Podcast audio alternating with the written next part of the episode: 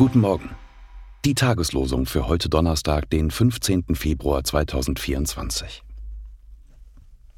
Das Volk kam zu Mose und sie sprachen, Wir haben gesündigt, dass wir gegen den Herrn und gegen dich geredet haben. Bete zum Herrn, damit er uns von den Schlangen befreit.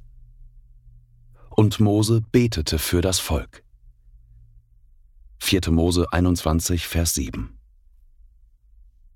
So bitten wir nun an Christi Stadt, lasst euch versöhnen mit Gott. 2. Korinther 5, Vers 20. Die Losungen werden herausgegeben von der Evangelischen Brüderunität Herrnhuter Brüdergemeine.